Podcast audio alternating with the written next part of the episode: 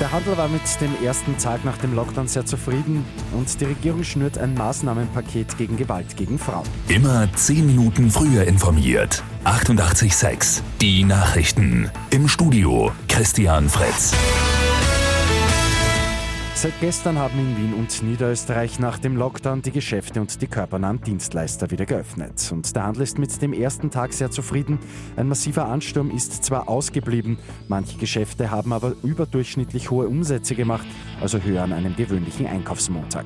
Besonders viel Zulauf hatten Bekleidungsgeschäfte sowie Bau- und Gartencenter. Zufrieden mit dem ersten wiedergeöffneten Tag nach über einem Monat Pause waren auch die Friseurinnen und Friseure. Die Regierung hat ein Maßnahmenpaket gegen Gewalt gegen Frauen vereinbart und am Abend präsentiert. Der Datenaustausch zwischen den einzelnen Einrichtungen soll verbessert werden. Außerdem sollen die Fallkonferenzen verstärkt und Tatmotive besser durchleuchtet werden. Jede Polizeiinspektion in Österreich soll außerdem ausgebildete Präventionsbeamtinnen und Beamte bekommen.